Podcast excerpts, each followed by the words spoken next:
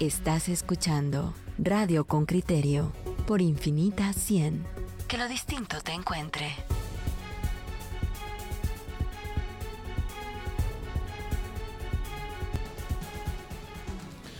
Miren, durante días y semanas nos hemos pasado hablando del coronavirus y de las consecuencias que puede tener para, para los guatemaltecos.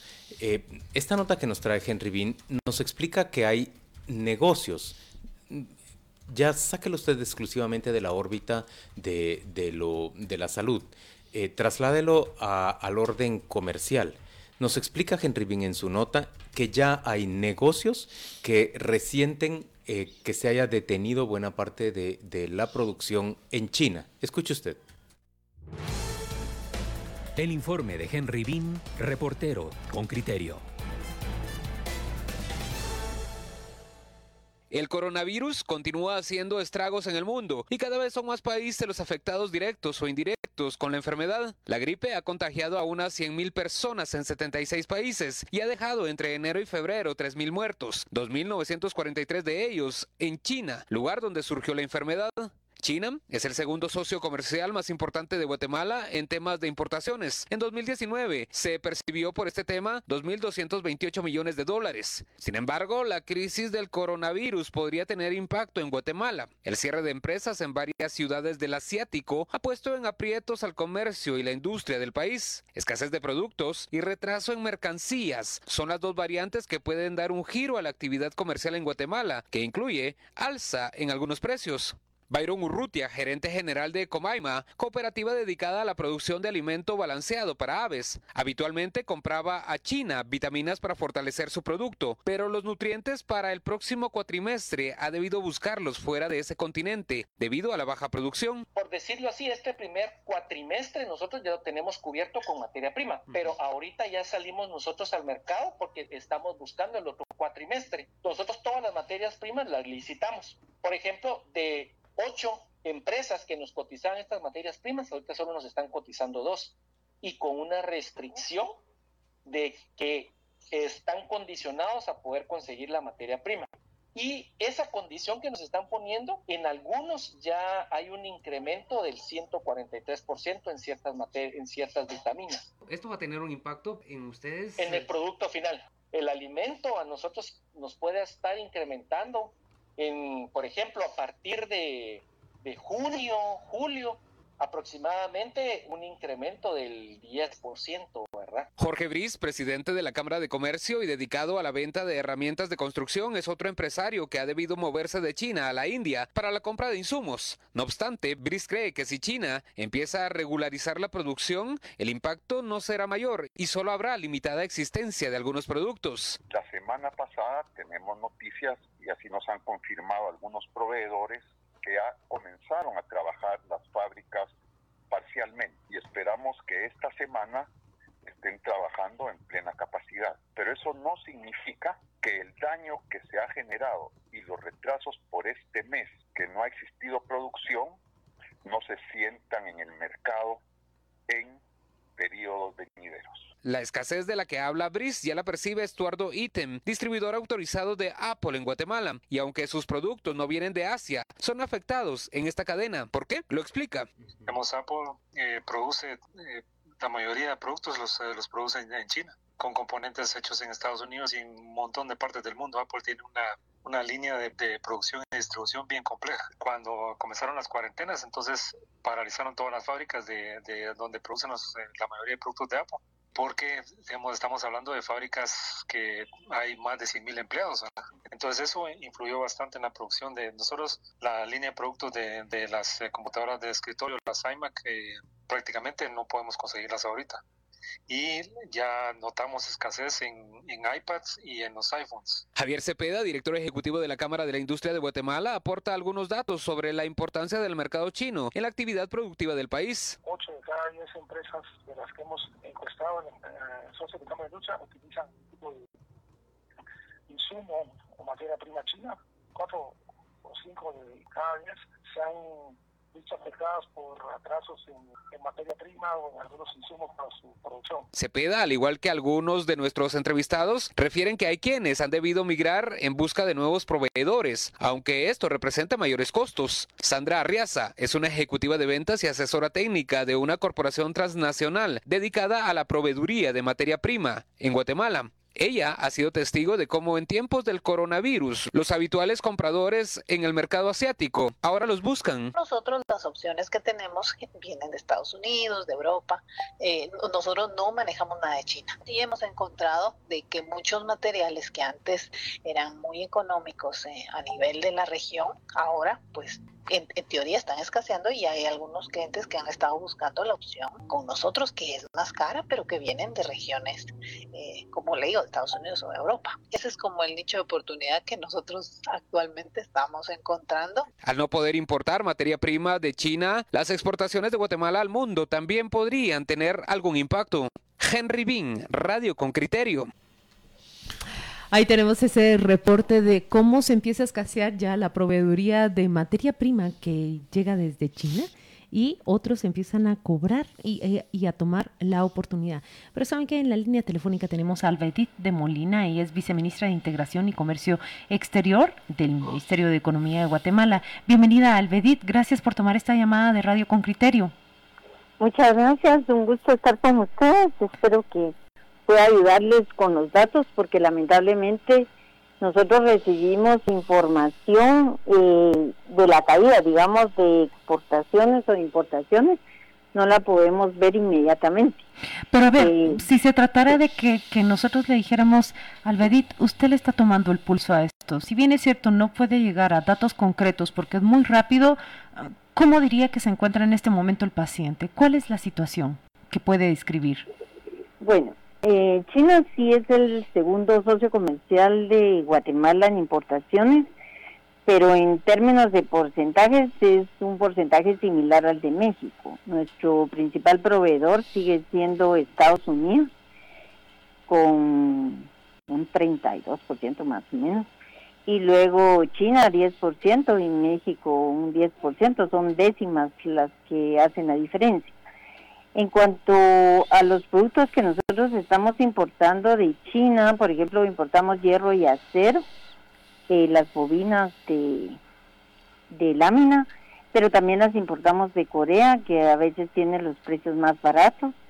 Eh, importamos también vehículos, materiales plásticos, tejidos, que también pueden venir de Corea creo que el mayor impacto lo pueden tener ahorita los exportadores e importadores en el hecho de que China retuvo exportaciones cuando surgió el coronavirus, entonces puede darse una escasez de contenedores.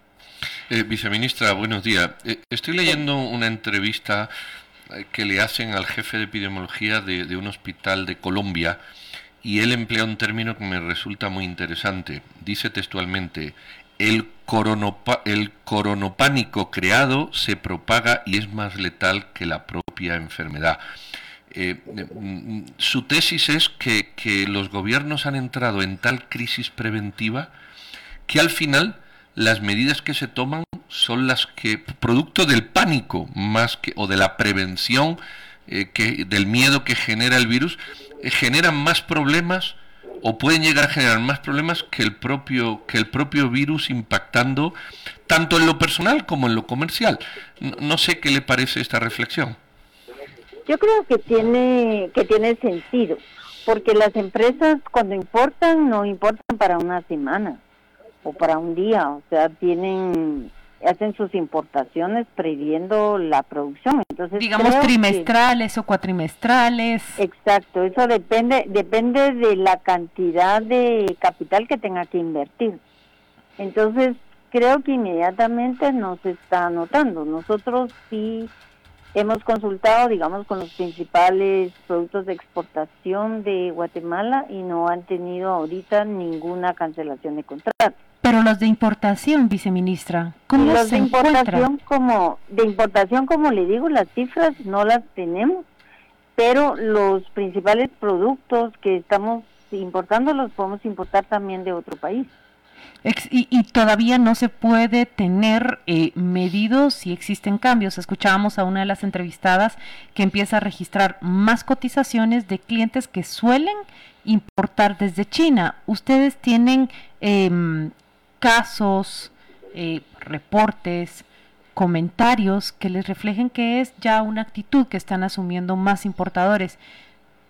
Eh, no lo tenemos concretamente. Entiendo que la Cámara de Comercio, por ejemplo, sí realizó una encuesta entre sus asociados y claro, le dicen sí, tengo problemas con las importaciones. Creo que las importaciones ahí más afectadas serían las de producto terminado porque eh, son productos que son más baratos. Pero en materia prima hay más proveedores en el caso de Estados Unidos, por ejemplo, que es nuestro principal socio comercial, tanto en exportaciones como en importaciones, el día de ayer entiendo que bajó la, la tasa de interés y eso lo que permitiría sería que para la industria de Estados Unidos, si tiene que adquirir materia prima o productos con un precio más alto, entonces podrían obtener créditos más blandos para para corregir, digamos, esa distorsión que se podría dar en, el precio de sus productos. ¿Hay, alguna... Perdón, ¿hay, ¿hay, alguna previsión, aunque sea en estudio, ¿verdad?, de medidas fitosanitarias que se puedan tomar eh, si las cosas... E, escenario, decir, bueno, mire, cuando se detecte el primer caso, eh, las medidas que podríamos tomar son estas, si se detectan 15 casos, mm, estoy imaginando escenario. ¿Tienen ustedes previsto algún tipo de medidas así fitosanitarias eh, que, puedan la, la medida fitosanitaria afecta a productos de origen animal o vegetal que no importamos de China, pero que si importáramos ya, es, ya hay una restricción. O sea, están restringidos por, por propios acuerdos o, es una restricción que acaban de imponer? No, la, digamos el Ministerio de Agricultura, esto le corresponde al Ministerio de Agricultura y el Ministerio de Agricultura tiene la, la facultad de aplicar esas medidas inmediatamente.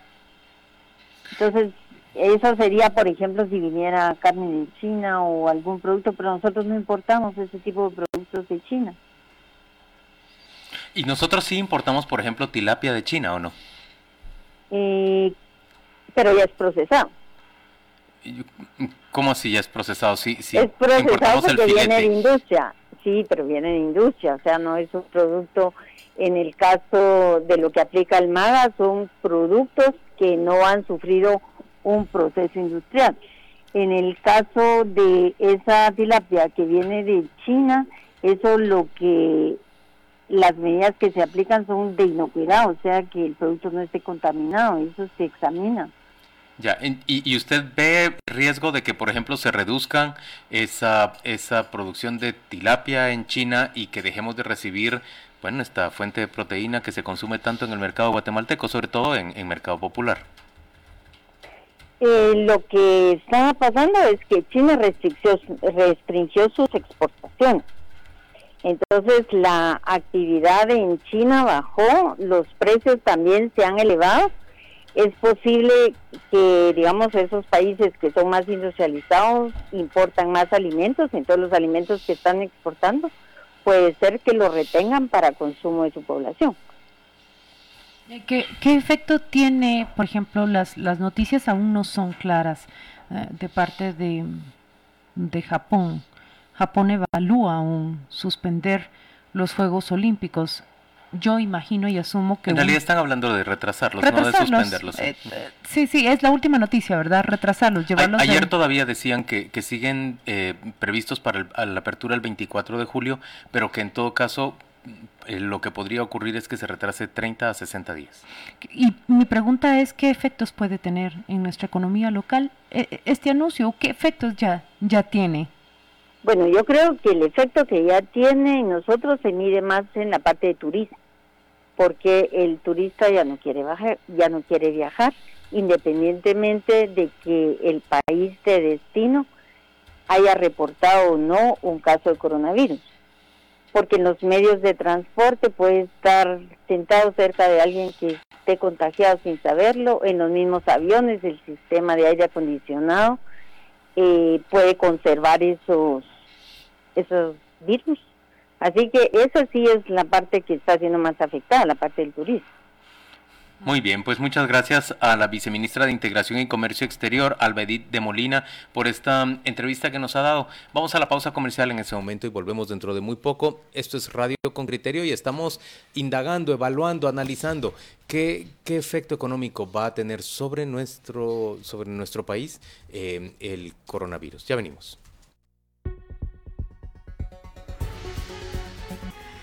Gracias a los oyentes con criterio que se han quedado haciendo comentarios sobre la crisis del coronavirus y cómo, aunque Guatemala no registra ningún caso, ningún padecimiento, en cambio, sí empieza a escuchar la preocupación de la, la preocupación de importadores, como los entrevistó Henry Bean, que ya no tienen la provisión de la materia prima como le esperaban. Y de importadores, Claudia, pero, pero también, por ejemplo, de mm, de distribuidores de línea blanca y también de operadores de tarjetas de crédito que empiezan a creer, por ejemplo, que el Día de la Madre o incluso que el, que el bono 14 pueden no estar suficientemente bien surtidos de electrodomésticos y, de algunos otros bienes para la venta. Eh, o por ejemplo, restauranteros que empiezan a temer que, que se reduzca o sea minore la afluencia de personas evitando las reuniones de grupos. Miren, tenemos ya en la línea telefónica un experto en, en materia económica, se llama Paulo de León. Él él hace inteligencia de,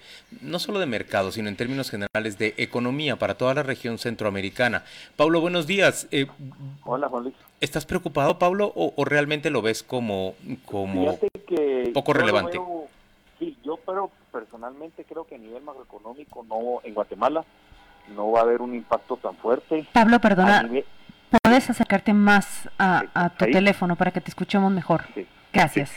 Yo, yo personalmente creo que a nivel macroeconómico el impacto lo veo limitado en Guatemala si las noticias de coronavirus se detienen más o menos como está ahorita, porque aparentemente eh, el ritmo de, ¿cómo se llama?, de contagio ha disminuido sustancialmente ya en Asia. Hoy decretaron dos, ahorita acaba de salir la noticia, eh, dos semanas de suspensión de todos los colegios en Italia y por lo tanto la reacción que están teniendo en Europa ya es para matar el contagio de una manera importante. Entonces yo creo que en esa parte está bien. Ahora, para Guatemala, macroeconómicamente, como veo el impacto, y yo todavía lo veo limitado, porque si bien lo que ustedes dicen es cierto, de, las cadenas de, comercialización están rotas, pero también recuerden ustedes que se nos cayeron los precios de gasolina. Y por lo tanto, en el balance general, vamos a tener, eh, incluso diría que hasta podría ser positivo. Ahora, a nivel microeconómico sí vamos a ver un cambio de patrón de consumo, definitivamente, porque si a un importador no le está llegando su materia prima para vender, no va a poder vender porque no hay material. Entonces la gente probablemente vaya a ver un cambio de patrón de consumo en los próximos eh, meses, diría yo. Entonces yo lo veo más a nivel microeconómico que y, menos a nivel macroeconómico, donde yo, como les decía, pues tenemos malas noticias, pero también tenemos buenas como la caída del precio del, del, petróleo, se está cayendo el cobre, se está cayendo el hierro, se está cayendo el aluminio, se está cayendo el plástico. Entonces, realmente tenemos un, compensador ahí.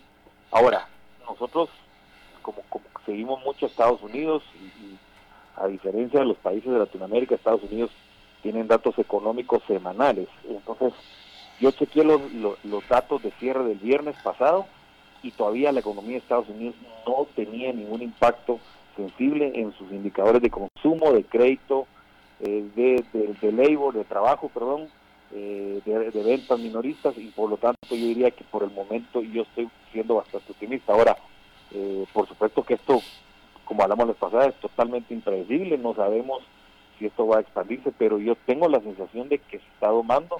También en China ya se decretó un regreso a algunas plantas y de producción y por lo tanto eh, va a empezar a normalizarse. Eso sí es cierto, hay un cuello de botella porque si se paran las máquinas, las fábricas en China y hay pedidos acumulados de los países, van a haber, por supuesto, que atrasos y, y seguramente como Guatemala es un país pequeño e insignificante en el mundo, no vamos a ser los primeros en ser atendidos, ¿verdad?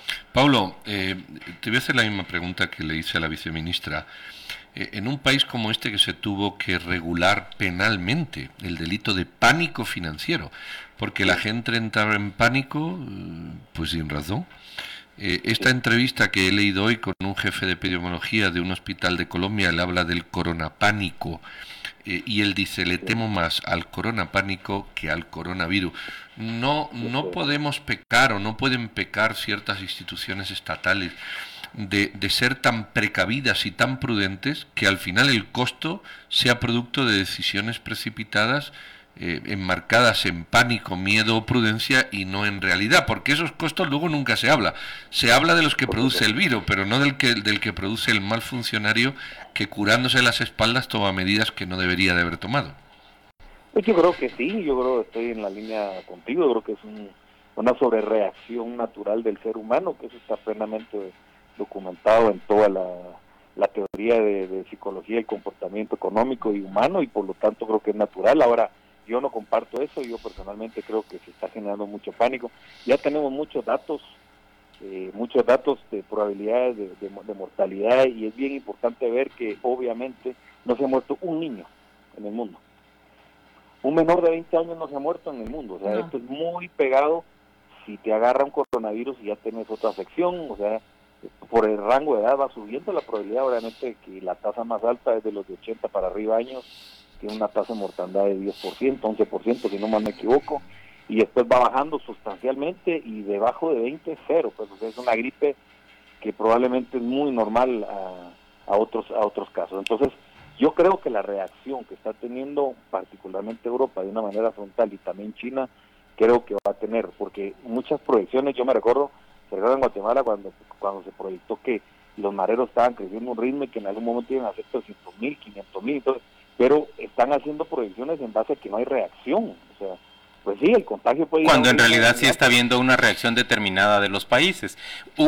una reacción que a mí me preocupa que la veamos como escandalosa, pero yo estoy de acuerdo con vos. Si Italia suspende dos semanas su, su ciclo escolar, tiene más posibilidades de, cerrar de tajo el avance del, del coronavirus. Pues sí, pues sí. Yo creo que yo creo que esto puede llegar a ese extremo cuando cuando cuando lo determinen las, las, las autoridades. Por ejemplo, en Guatemala, eh, como bien dice Pedro, no vamos a reventar los vidrios antes de que venga el huracán, porque a lo mejor no viene el huracán y, ya reventamos nosotros los vidrios. Entonces, personalmente creo que se está tomando bien. Yo soy optimista en esa parte.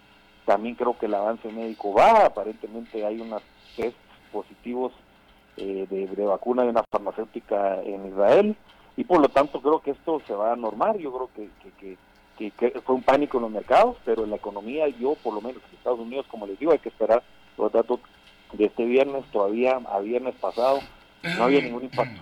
Pablo, déjame, déjame volver a Guatemala. ¿A vos te preocuparía, por ejemplo, ya nos dijiste que sí va a haber eh, cambio de hábitos de consumo de parte y, que, y que los efectos vamos a verlos más en la microeconomía que en la macroeconomía? Nos decías que eh, crees que si bien va a haber, digamos, un cierto encarecimiento de ciertos productos o, cierto desabastecimiento de ciertos productos que de alguna manera nuestra economía va a haber compensado ese efecto negativo con el efecto positivo de que el combustible, los combustibles han bajado de precio y que por lo tanto va a haber un poquito más de plata para gastar a la semana para, para las personas.